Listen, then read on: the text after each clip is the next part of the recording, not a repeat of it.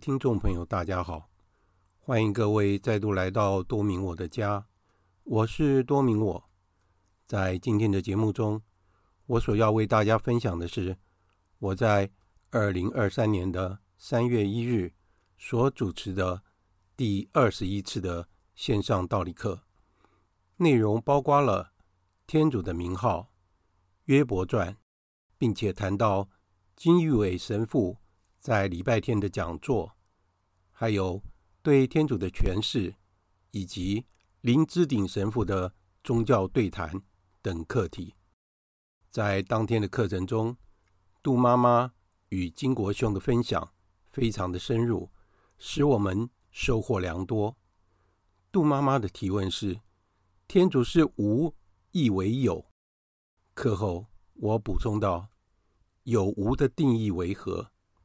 这些是世人给予的定义，而无限的天主超越我们的理智，所以天主临在于无和有。在宇宙尚未开始的时候，甚至于是混沌一片时，天主就已经存在了。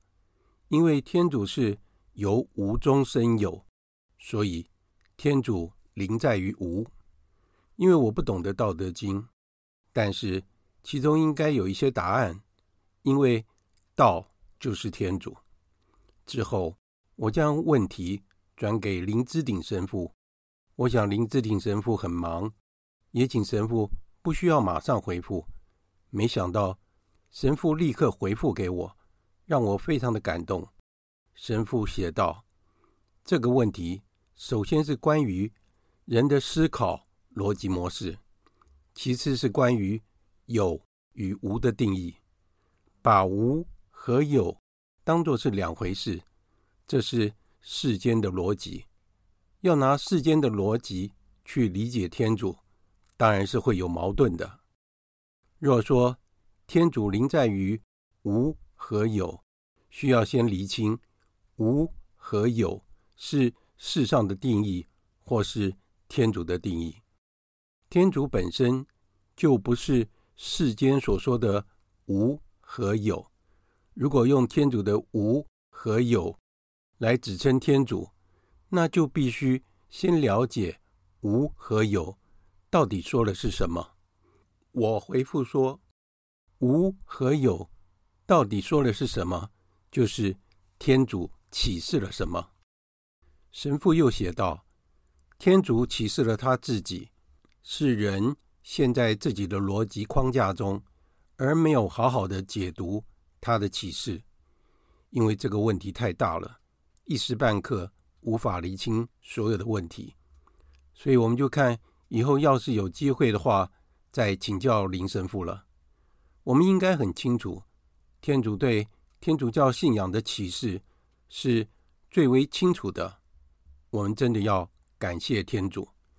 以下就是。今天节目的内容，我们现在因为已经八点了，那我们就先开始我们的课程。我们先念个会前祷哈。万福玛利亚，你充满圣宠，主与你同在，你在妇女中受赞颂，你的亲子耶稣同受赞颂。天主圣母玛利亚，求你现在和我们临终时，为我们罪人祈求天主。阿门。圣加贝尔为我等祈，圣保禄。为我等祈。好，那今天我们要继续上，就是要认识天主，还有人应该要归向天主。哦，我们说天主是没有办法定义的，而且我们说天主是无止无尽的，他是不被约束的，他是无限的。我们也这样子讲，说天主不是一个物质啊，他是维持所有的存有。而且我们说，天主是永恒不变的。所以天主是无止境的，意思是说，它不被时间所限制，它也不是任何的物种。所以说，当我们说我们要去定义天主的时候，事实上我们没有办法定义它，因为它是无限的，然后是无止境的，所以我们没有办法说天主到底是什么。圣多玛斯阿奎那他说：“我们在这个世界上，我们没有办法得知天主是什么，但是我们可以知道天主不是什么。”这个意思是说，我们刚刚讲到说，天主是没有办法限制，没有办法被定义清楚的，因为我们的语言是有限的，我们的智慧也是有限的，我们怎么能够去完全的描述天主到底是怎么样？是不可能的。哦，我们可以了解的是说，天主是神圣的，而且天主是异于万物的天主，就是所有世上的物体是不一样的。我为什么要讲这个？因为有的人把风当成神，有的人把山当成神，有的人把河当成神。人把那些自己没有办法掌控的那些情况，就把它当做是一个很大的力量，就把。当做是神，那甚至于有人把一些物质，例如说石头啊、木头啊，哦，或者是一些雕刻，就把它当做是神。所以，我们说天主不是任何的物质。事实上，我们已经排除这些因素了。那上次我们也有讲到说，亚当、厄娃犯错，是因为他们想要操控天主，他们想要支配天主啊，他们想要控制天主。事实上，天主。绝对不可能被我们人给掌控，或是被任何的力量所掌控，因为他是天主。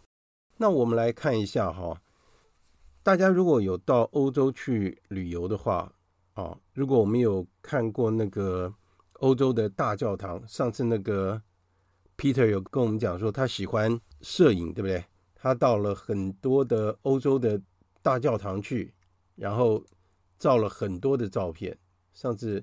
他有跟我们讲，他也有说他喜欢的教堂是什么样的教堂。我们可以说，我自己比较喜欢的教堂是那种哥德式的教堂。为什么？因为哥德式的教堂，它强调的是它有高耸的尖塔，很高的尖塔。例如说，西班牙的圣家堂，高地设计的。那当然，我们说在罗马梵蒂冈的大教堂，圣彼得大殿啊，圣伯多禄大殿。也是非常宏伟的啊，还有米兰大教堂。当我们在设计一个建筑物的时候，我们会想说，这个建筑物是它的意象是什么？那我们把它设计出来。所以，我们通常我们会看到伟大的教堂建筑，它是非常的高耸的。为什么？它就是要让我们看到这个教堂就想到天主，然后我们是崇敬天主、崇拜天主。当然，我们说这些教堂也是。艺术家的一个结晶，对不对？他把他的智慧就呈现在这个教堂这个上面。其实我以前年轻的时候，我想说，哦，一辈子我能够设计一个漂亮的教堂啊，我就心满意足了。呃，现在看起来是没什么机会啊。然后我们走进那个教堂以后，我们看到那个教堂高耸的空间，哇，那个空间感会觉得说，哇，这么伟大。我们进入那个梵蒂冈。大教堂的时候，我们往那个圆顶看，那个是米开朗基罗设计的。哇，一个圆顶，好美，好漂亮，各种的图案。当然，我们一进门的右边就是圣母抱着耶稣啊，就是痛苦圣母的那个雕像。据说米开朗基罗这个是他最经典的一个作品，可是因为他一直都没有成名，他就在那个雕塑的底座刻了他的名字。就他最后悔做的就是这件事情，他没有一件作品把他的名字刻上去，就是这个最伟大的作品，他把他的名字刻上去，他觉得他破坏了这整个艺术品。那当然这是他的想法。我们刚刚在讲到说，天主是超性的，是有一种超越性，他有极端的排他性啊，他是独一无二的。那我们在强调天主他的超越性的时候，我们可能会。掉到一个灵性的陷阱里面去，那就是说，天主好像是至高无上的，这个当然没也没有错，好像会让我们感觉到说，天主是让人无法亲近的，没有办法了解的。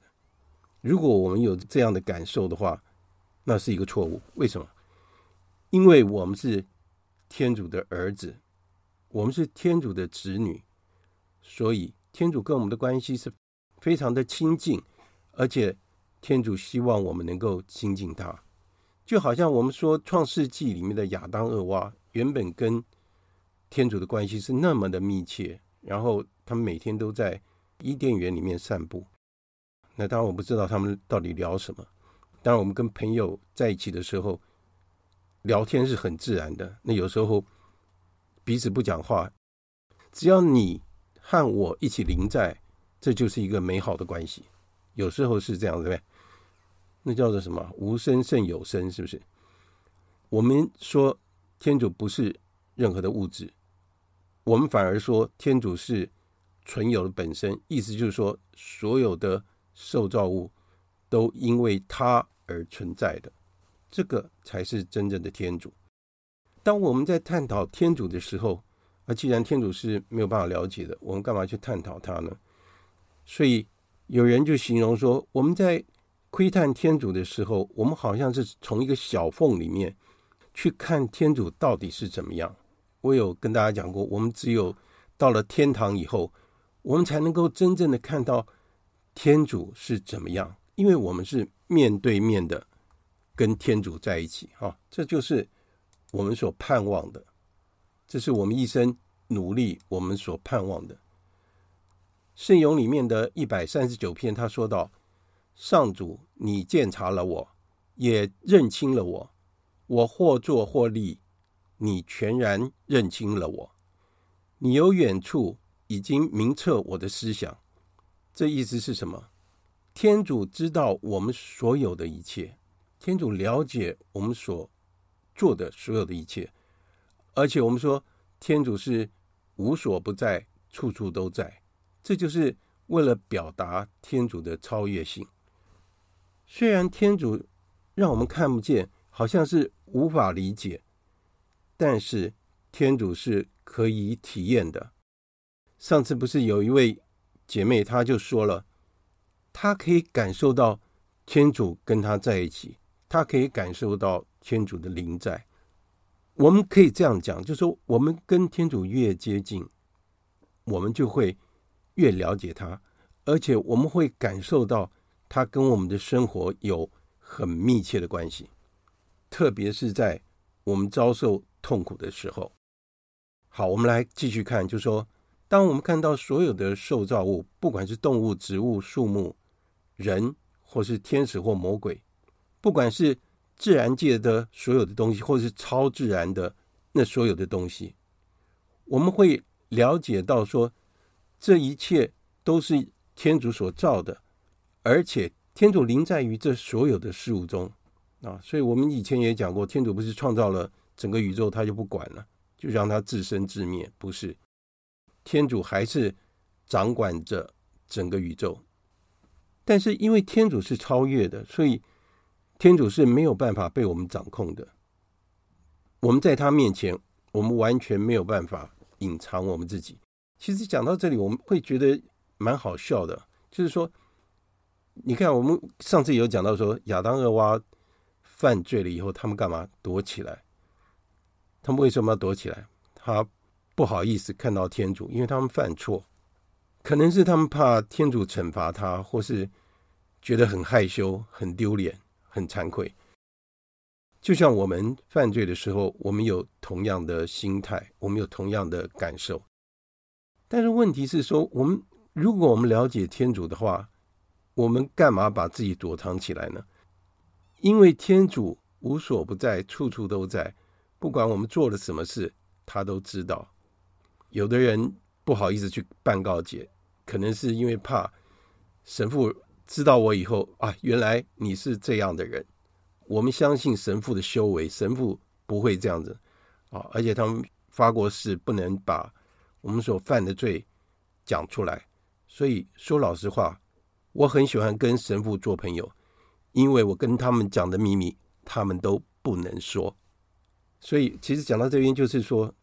当我们认清楚，我们了解天主是什么样子，他是什么样的一个天主，我们就很容易亲近他，而且我们可以把我们任何的事情跟他讲，因为他不会骂我们，他只会安慰我们，要我们继续的前进。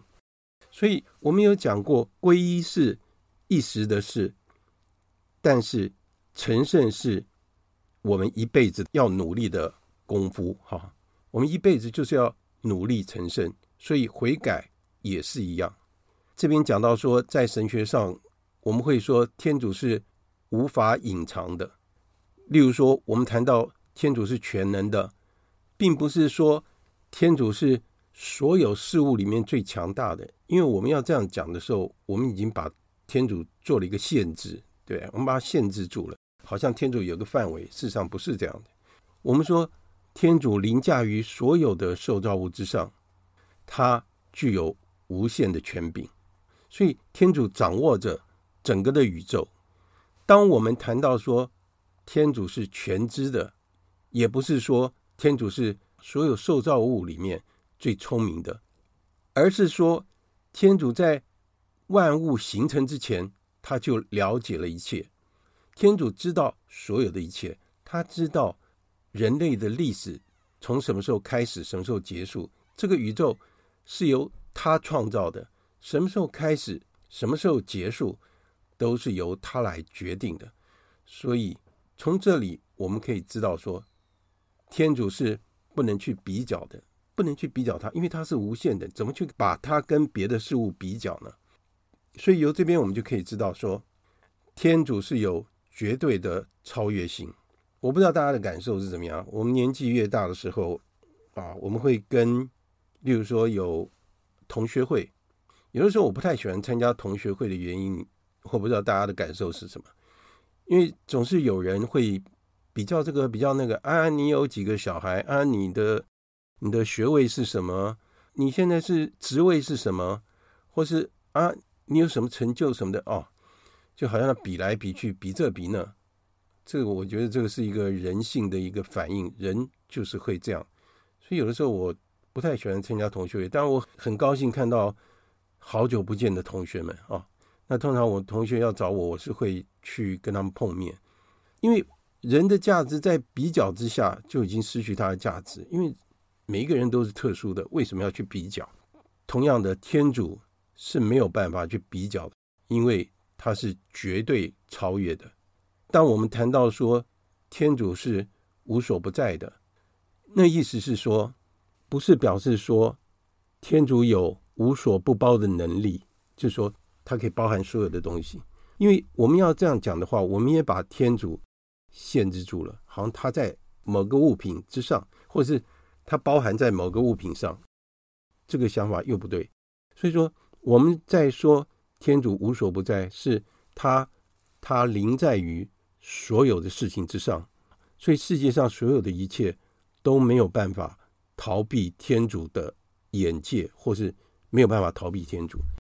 所以在这里，我们就知道天主时常在我们的身边，我们要相信这件事情。那我们谈到天主的时候，在圣咏里面，他也讲到说：“天主高于苍天，谁能超越他？上主低于阴府，谁能碰触到他？上主宽于尘寰，谁能测量他？”所以，天主高到什么程度，深到什么程度，他是没有办法被测量的。所以，保罗为什么说我们没有办法了解天主的爱是多么的？宽广高深，我们没有办法理解，所以这样我们就会了解说，我们不要试图让天主没有办法掌握我们，逃避天主。我们不要说想要逃避天主，我们应该要反过来，我们要反过来，就是我们要生活在天主的爱内，我们要生活在他内。我们曾经也讲到过，我们只有在天主内，我们才是一个真正自由的人。大家应该还能够记得，所以我们说这个宇宙万物是多么的美好。我们看到这个宇宙万物多么美好啊！不管太空人登入太空以后，他看到这整个宇宙的浩瀚，让他们觉得非常的惊讶。但是问题是我们早就已经谈过了，就是多玛斯的五路论证。我们说这个宇宙万物是美好的。多玛斯的五路论证，他其中一路就讲到说，所有的事物都是会出现，然后再消失。大家还记得吧？因为所有的事物都是这样。但是问题是说，天主是天主是永远存在的，但是他不能被限制啊。我们不能说啊，天主是这样，天主是那样。对，我们可能观察到天主的某一部分，但是我们不能说天主就是这样，我们没有办法去定义它。所以说，我们在这里就是很清楚的了解到，说，在这个世界上的事物总是出现就可以消失，不管是什么样的事情，再美好的事情也是一样。有的时候我们会感受到说，美好的时光总是短暂，但是那美好的时光就是要帮助我们度过将来辛苦的日子。如果我们这样子去了解天主的话，我们就会知道说。我们只有依赖天主，我们才能够得到真正的满足啊！因为天主是永恒不变，他创造了万物，而且万物的美善都是反映出天主的美善。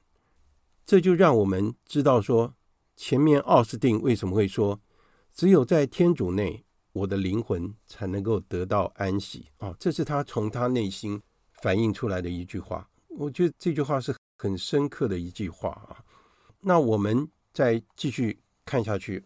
我想要跟大家讲一下约伯传。约伯传，我不知道大家知不知道这个故事。其实这个故事很值得我们去了解。为什么我喜欢读约伯传的原因，就是我自己发现到在生活里面苦多乐少，就像星期天金玉伟神父来给我们做讲座，他所讲的一样。其实那天的讲座真的很令人感动哈，他讲到他得癌症的那个经验，他得了鼻咽癌，他在讲座的时候说是第三期，但我看了一些资料，有人说是第四期。啊，他说他从他的脖子这边切开来，然后拿出了十七颗肿瘤哈，那然后他只要醒来的时候，他就感觉到痛，然后他的脖子。他没有办法转，然后他的伤口没有办法愈合，他的脸都有那个纤维化，所以我们想想看，如果我们今天遇到这样的痛苦，我们的感受会是怎么样？金玉伟神父说：“他说为什么是我？善书记主教得癌症的时候，他准备要退休的时候，他发现他得了肺腺癌，他对天主说：为什么是我？”就天主跟他讲，为什么不是你？天主要他在这件事情上光荣天主。金玉伟神父他很清楚的跟我们讲，他受到的痛苦，他也抱怨过，为什么是他？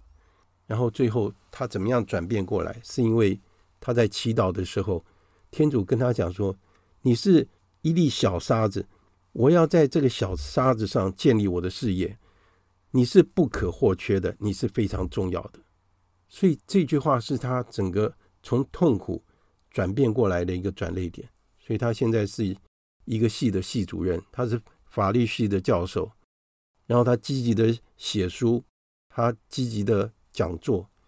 他现在所做的事情，我有一个深深的感受，就是他真的为了天主要耗尽他的一切啊！他在四十几岁的时候发现到他得了鼻咽癌。这种痛苦我们没有办法去理解的，所以这件事情也让我想到约伯传。那这次的讲座，金神父也讲到约伯传。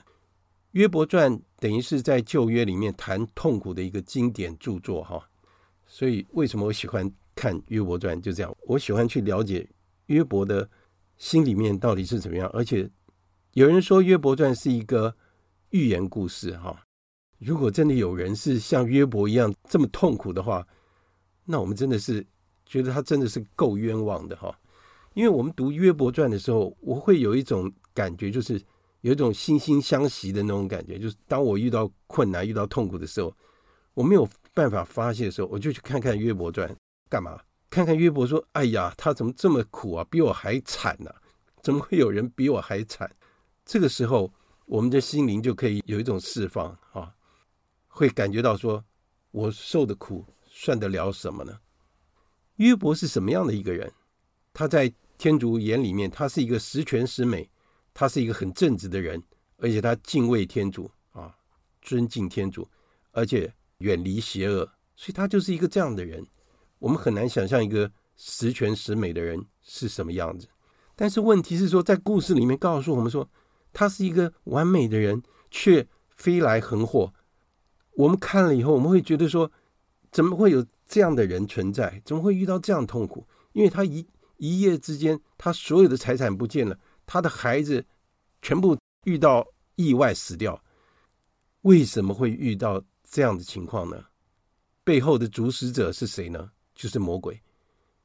为什么会有这样的情况？故事里面是这样讲的：魔鬼他很奸诈，他在这个故事里面讲到魔鬼的奸诈，还有嫉妒，还有他的伎俩是什么？因为天主允许魔鬼去试探，或是伤害一些艺人，或是履行天主旨意的人。但在故事里面，就是约伯。有的时候，我们也会感受到。为什么我无端的受到这些痛苦？为什么会这样子？痛苦为什么突然侵袭我？那搞半天是因为魔鬼嫉妒约伯，然后跟天主说：“我们来看一下里面的内容，就是说天主跟撒旦怎么讲？他说：‘你看呐，约伯所做的一切多好，他是我最忠心的仆人。’但是撒旦说什么？撒旦说。”他不可能是这样，就是因为你对他太好，所以说他才会这样尊敬你。你不信的话，你把他所有一切都拿走，让我去考验他，去伤害他，你看他还会被称你为天主。天主就跟撒旦说：“约伯任你处置，但是这是刚开始的时候哦。”他说：“但是你不要伤害他的身体。”所以为什么他的所有的财产？啊，他的骆驼、他的羊啊，什么东西，所有的物品，还有他房子也被暴风给吹走了，然后他的孩子全部意外死亡。然后呢，约伯没有抱怨天主，他反而觉得说，我罪有应得。那魔鬼看到这个样子，魔鬼就说，因为你给他的这个考验还不够，所以最后允许魔鬼伤害约伯的身体。魔鬼给约伯的伤害，我们叫做直接的压迫。魔鬼怎么做？他让约伯失去了他的家人、他的财产，甚至于他的健康。约伯从头到脚，全身都长了毒疮。我们身上要是有一点伤口的话，我们就已经痛得不得了了，快点去擦药，对不对？最好是能够吃个止痛药，不要让我们痛。我们想想看，约伯从头到脚。全身都是毒疮，你看他怎么忍受？这是不是让我们想到金玉为神父的情况？我们说过，我记得我有说过，驱魔师吕伯格神父他曾经说过，魔鬼对人会有两种压迫，一种是直接伤害我们，另外一种是间接的伤害我们，借由其他的事物伤害我们。现在我们看到的就是约伯受到的是直接的压迫，然后魔鬼又让他在人际关系上。受到攻击，而且他的妻子对他冷嘲热讽啊，他最亲近的人看到这样情况，对他冷嘲热讽。所以有的时候我们所受到的压力，也是来自于周围的事物。我记得礼拜天有一位姐妹，最后她说，她在工作场合受到霸凌，都是有可能的。好，我们再看看约伯在这样的痛苦当中。他还是赞美天主说：“我赤身脱离母胎，也要赤身归去。上主是的，上主收回，愿上主的名受赞美。”他遇到这样痛苦，他还能赞美得出来，我们真的说他是不简单的人。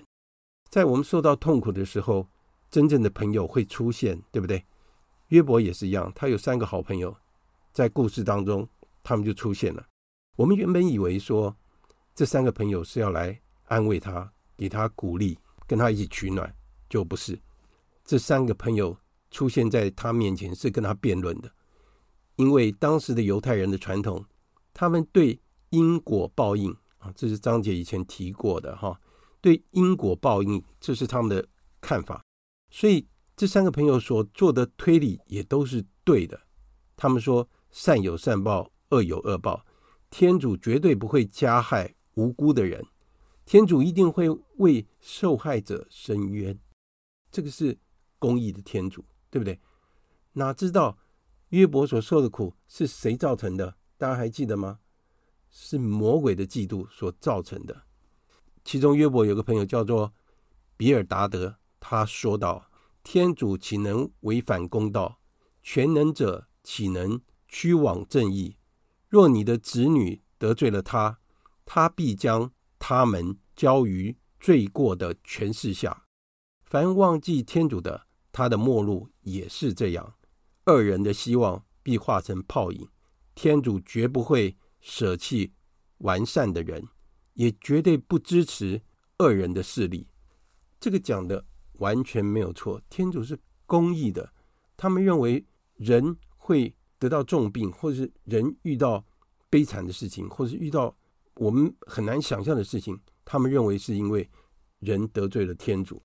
他们把天主当作是公义的，好像是。蛮无情的，当然就是人犯罪就是要被处罚，就好像爸爸在我们小时候，我们做错事情一定要鞭打我们，对不对？现在已经是爱的教育，不能鞭打哈，因为以前我们家里面有什么东西都可以变成武器啊，爸妈顺手一拿皮带啊、棍棒啊，什么都来，我不应该跟大家讲这些的。但是约伯他反应是怎么样？他一一反驳他们。所以，谁晓得在他们这三位朋友面前的约伯是受到魔鬼的陷害，而且是无辜的受害者？好，故事到了最后，约伯他真的向天主抱怨了，而且天主也回答他。在故事的最后，约伯希望天主能够直截了当的跟他对谈，他就开始质问天主，但是在这个时候，天主没有直接回答他。反而责备约伯，他怎么说？天主说：“你岂能推翻我的论断，归咎于我，而自以为有理呢？”在这个时候，天主就不断的询问约伯，让他知道许多事情他不能了解。例如说，这个宇宙怎么来的？这世界怎么来的？他就是要告诉约伯说，天主才是完全的智慧，而且天主掌握着这个世界上所有的一切。所有的一切都是依赖天主而存在的。约伯听到这里，他没有得到说天主为什么要让他无端受苦，反而约伯哑口无言。他承认自己的无知，无知，就像狄刚主教说的无知，因为太多的事情约伯没有办法了解。当然，最后故事的结果是令人满意的，就是天主和约伯言归和好。因为约伯挺过了考验，天主又把所有的一切还给了他，而且加倍归还他，赐予他长寿。在这里，我们会不会听到以后觉得比较安慰呢？金伟神父那天他也问了一个问题，说：“人可以战胜魔鬼吗？”那我当场说可以。当然，金伟神父说人不可能战胜魔鬼。其实这句话是没有错的。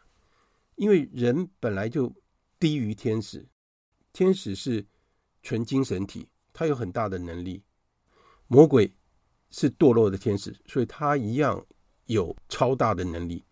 所以我们怎么可以去跟魔鬼抗衡呢？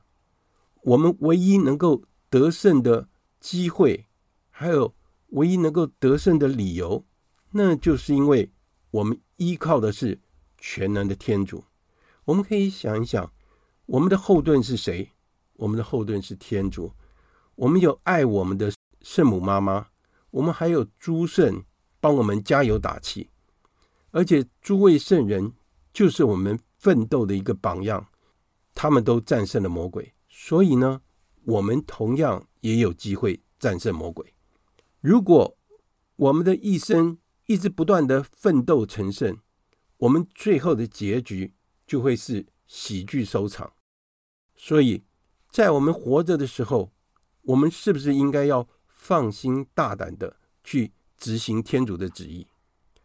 好，那接下来我们谈一下对于天主的诠释。好，那当然这个部分我们其实也谈了不少了。如果我们要了解天主的话，在字面上的意义，我们说。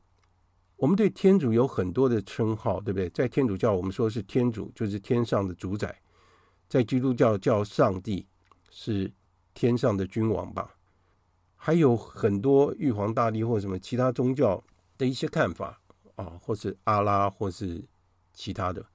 所以，我们来思考一下，在圣经里面，天主怎么指示给我们的？当然，在第一部分我们已经讲过了，我不重复，就是天主。自己介绍他自己本身，就是他跟梅瑟讲到他自己的名字，就是我是自由者。大家还记得，就是 I am who am，我就是我。而且我们也讲到说，天主就是存有本身，他是维持所有受造物、维持整个宇宙的存有，就是维持着所有的存有的存在。第二个部分，我们就说。天主就是在若望福音所说的，天主是爱，所以今天我上传了一个那个狄刚主要讲到教育那部分的，他就讲得很清楚，所有的一切都归结于就是天主是爱，都是爱，都是爱，所有一切都是爱，所以我们说天主不是存在于这个宇宙的某一种力量啊，不是只是一种，就是天主不是某种东西。但是，他有思想、有意志，他也有智慧，他是一个真正存在者啊！他是充满了完全的智慧与爱，所以我们可以知道说，天主是爱的满全。所以说，只有在天主内，我们才能够得到真正的爱。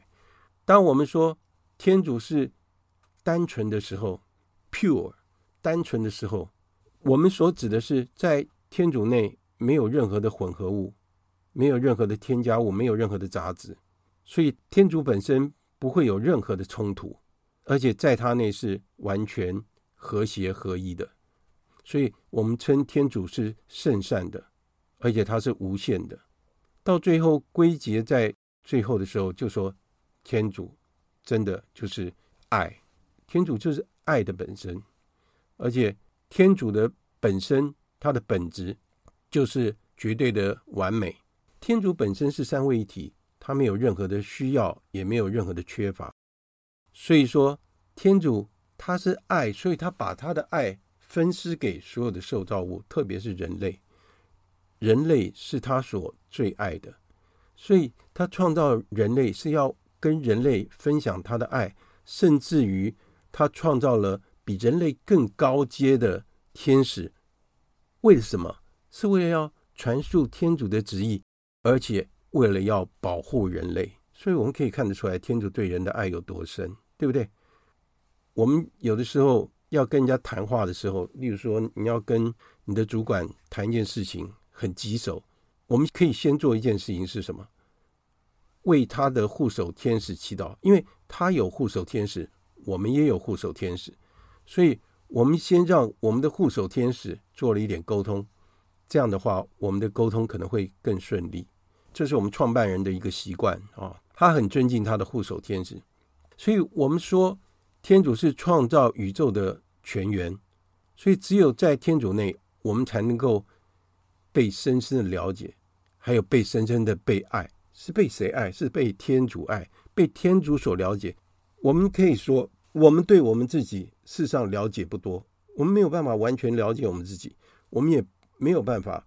完全了解人类到底是怎么样情况，我们的身体构造是怎么样，我们的细胞是怎么样组成的，到底有多少的知识，我我们还不了解太多了，所以我们根本无法了解。所有受造物的存在，就是为了要光荣天主，而且将所有一切归向天主。讲到这边，我们再继续讲下去的话，我们就会讲到天主圣山的道理。哈，接下来就要讲天主圣山。那因为上个礼拜是礼拜五啊，呃，我学长就约了我，我们有四个人，连那个林之鼎神父有四个人啊，我们四个人一起吃饭啊。当然，那个过程里面我觉得林子鼎神父真的是，他是一个很谦逊的一个神父，然后他了解的很多，因为他一直在从事那个宗教对谈这一部分，所以他帮我们去了解说，我们既然知道天主是无限的，所以每一个宗教都是用他的方式，用他的路径来了解这个无限的天主、无限的真理，所以每一个宗教都有他对的地方。但是，当我们自己很清楚，我们天主教对于真理的解释是最清楚的。但是，我们要跟其他宗教对谈的时候，我们必须要走出我们自己的框架，因为我们天主教从以前到现在一直固守的就是适龄哲学。我们认为其他的哲学是有问题的。适龄哲学是来自于希腊的逻辑思考的那个思想，哲学就是要去解释真理。那我们都是用这一套的逻辑方式来解释天主的存在，还有三位一体的关系，还有其他的道理。但是问题是说，其他的宗教也有他们的一个逻辑方式来解释真理。林神父他的博士论文就是写东方文化和西方文化的差异在哪里，然后用道教的思想来解释。三位一体的关系哦，所以这个真的是非常的精彩。那天吃饭的时候，其实啊，因为是我学长做东嘛，其实点什么菜都不重要，重要是林之鼎神父跟我们讲的内容。他讲了好多，一直讲一直讲，讲到那个餐厅打烊了还没有结束，我们在一边走还一边讲，所以我觉得那天晚上真的是很有收获，所以我觉得自己也很幸运。好，我今天多讲了一点。为什么呢？因为我以后还是尽量说，大家愿意发言的话，直接发言哈。那当然我会请几位，就是请几位那个发言，但我我不要再那个勉强大家发言，因为大家会很有压力，对不对？是不是这样子？好，我想请那个杜妈妈，能不能先跟我们分享一下好吗？今天三个重点哦，就是。天主是什么？然后约伯站谈痛苦，嗯，然后最后再回到天主的是什么这个部分哈。是是。啊，我我有，啊，我有两句话我特别的喜爱，是是就是嗯，天主是呃，我是自由者，嗯，I am who am。对对。这个我非常的喜欢，我觉得。我们人生只要有一点少分的自由，我们都觉得很快乐。嗯，天主是一个全然的自由者，绝对的自由者。对对，那个境界不是我们能够体会得了的。嗯，没错，我我真的是听到这个都感觉内心有一点解放了。是是是是，太好了。光是听这句话啊，另外是谈到。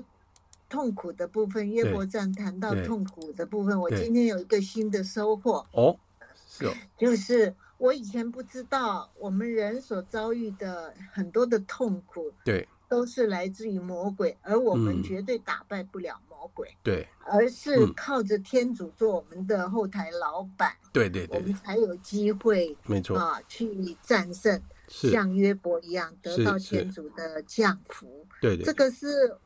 所以我在想，嗯，是不是我们在遭遇痛苦的当下，对，那一个过程是必然的，对，我们一定会经过。只要我们被考验，我们被魔鬼盯上，是，我们一定会遭遇一个完完整的痛苦，到最后坚持到最后，我们才得到，对，呃，天主的帮助，是不是这样？是，因为今天听到说，呃，魔鬼是天使。那个原本是天使，对，堕落天使，所以我们不可能打败他。对对对啊，我们要靠天主才能打败他。这是我今天嗯听到的一个新的一一个新的观念。是是是，在我以前我这个部分是迷迷糊糊的。是是是啊，是。所以，我今天因为是在解释天主是什么，那我想。嗯，我我自己有一个体会，不晓得是不是对的哦啊，就是说天主嗯是一切嗯，他也不是一切嗯，哎，如果这样讲，这跟道家的想法很像哦，可以吗？无跟有的那个关系，对，嗯，因为因为今天我们所用言语去谈到的部分，对啊，都不能够去定义天主，是啊，对，我们所否这个，如果他是一切，他也不是一切，这样子他才能够对超然，对啊，哎，这个想法很好。我今天的呃一点想法是，谢谢，好，谢谢。谢谢。我要讲的就是说，魔鬼为什么会堕落，就是因为天主创造人，然后要天使来照顾人类啊，要去服侍。我们不要说服侍人类，就是去做保护人类好了。但是有一部分的天使就认为他是比我低等的动物啊，为什么我要去？帮助他啊！人类是比我们低阶的受造物，为什么我要去保护他呢？但是因为天主很爱人类，所以他愿意天使来保护我们。魔鬼就是因为这样子发了骄傲，他不遵守，他不愿意接受天主的旨意，所以变成魔鬼。所以魔鬼就要用把天主所爱的人类抓到地狱里面去，来羞辱天主。这样了解吗？为什么？魔鬼是天主的天敌啊，所以他也是我们的敌人。所以我们要认清我们的敌人到底是谁。所以我们要认清楚，我们要依赖的是谁？我们要依赖谁才能够打胜这场战役？刚刚那个杜妈讲那个有无的那一部分，我有传那个连接，就是林神父的那个讲到道家的这一部分，里面应该有一些答案。我等下会再上传一次，大家可以再参考看看。好，那我请一下威要跟我们分享一下吗？没有，我听大家分享就好了。好，好，没问题。那我们请那个金国兄。哇，啊，金国兄好是啊，因为我是好像呃魔鬼哈，我自己感觉的是这样子一回事。那天我也听金神父讲哦，对啊，他真的那一个时期哈，真的很。嗯我是感觉到天主要给我们勇敢的性德。对，对他，呃，他说他受到那个蒙奇的鼓励。对，王振华蒙奇，对。对，那个很很那个很低落的时候。是。如果说魔鬼也也考验他，也是可以这样讲，但是我是感觉到他自己考验他自己。嗯。然后呢，有一个很强烈的心告诉那个，好像很不。对自己很不服气还是怎样？反正有我是正面看法，他真的有一个很勇敢的性格。嗯、没错，那个勇气非常重要。是，他说，然后那个蒙西鼓励他，然后他哦转变的观念。没错，那个时候，所以有时候我们我们天主教说要悔改悔改，对，悔改其实不是说什么，只是说要到那个阶段的时候。大家可以试试看，改变一下自己对天主对自己的观念。对，我是这样子简单的一分享。那天他真的很，是 是，我们我们今年真的很勇敢，所以是那天我是很正面的啦哈。是是是，那就这样子了，分享好了，谢谢。好，谢谢金国兄。所以你看哈，人要转变，人要转念呢、啊，是很不简单的，对不对？对对对对。我们原来充满了愤怒。那为什么这个愤怒会平息下来？我们为对，因为我们怎么会把痛苦当做是一种祝福呢？对不对？如果今天我们说痛苦是一个祝福，那我是不是说好？那我把这份祝福转给你，这是既然是个礼物，那我把这个礼物送给你好吗？没有人愿意嘛。所以说，我们只有看到耶稣基督，他面对痛苦的时候，他怎么面对痛苦？他不是一直在痛苦里面，因为他有经过复活升天。然后我们看看耶稣基督他怎么样战胜全世界。他不是用暴力的方式啊，他是用他爱的教导来战胜整个世界，对不对？这这就是我们 信仰的核心。好，好，那我们留点时间看有没有人要提出什么问题或是要分享的，有没有？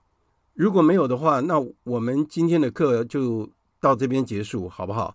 那我们做一个最后的会后祷。万福玛利亚，你充满圣宠，主与你同在，你在妇女中受赞颂，你的亲子耶稣同受赞颂。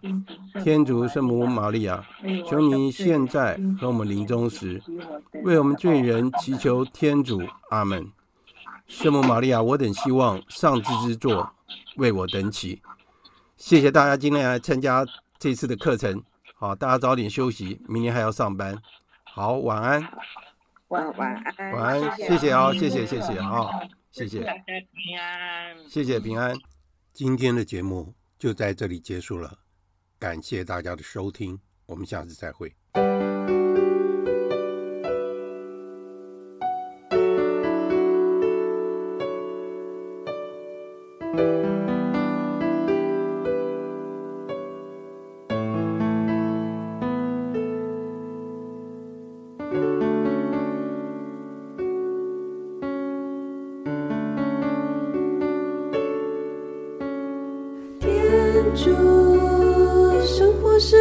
愁烦，转眼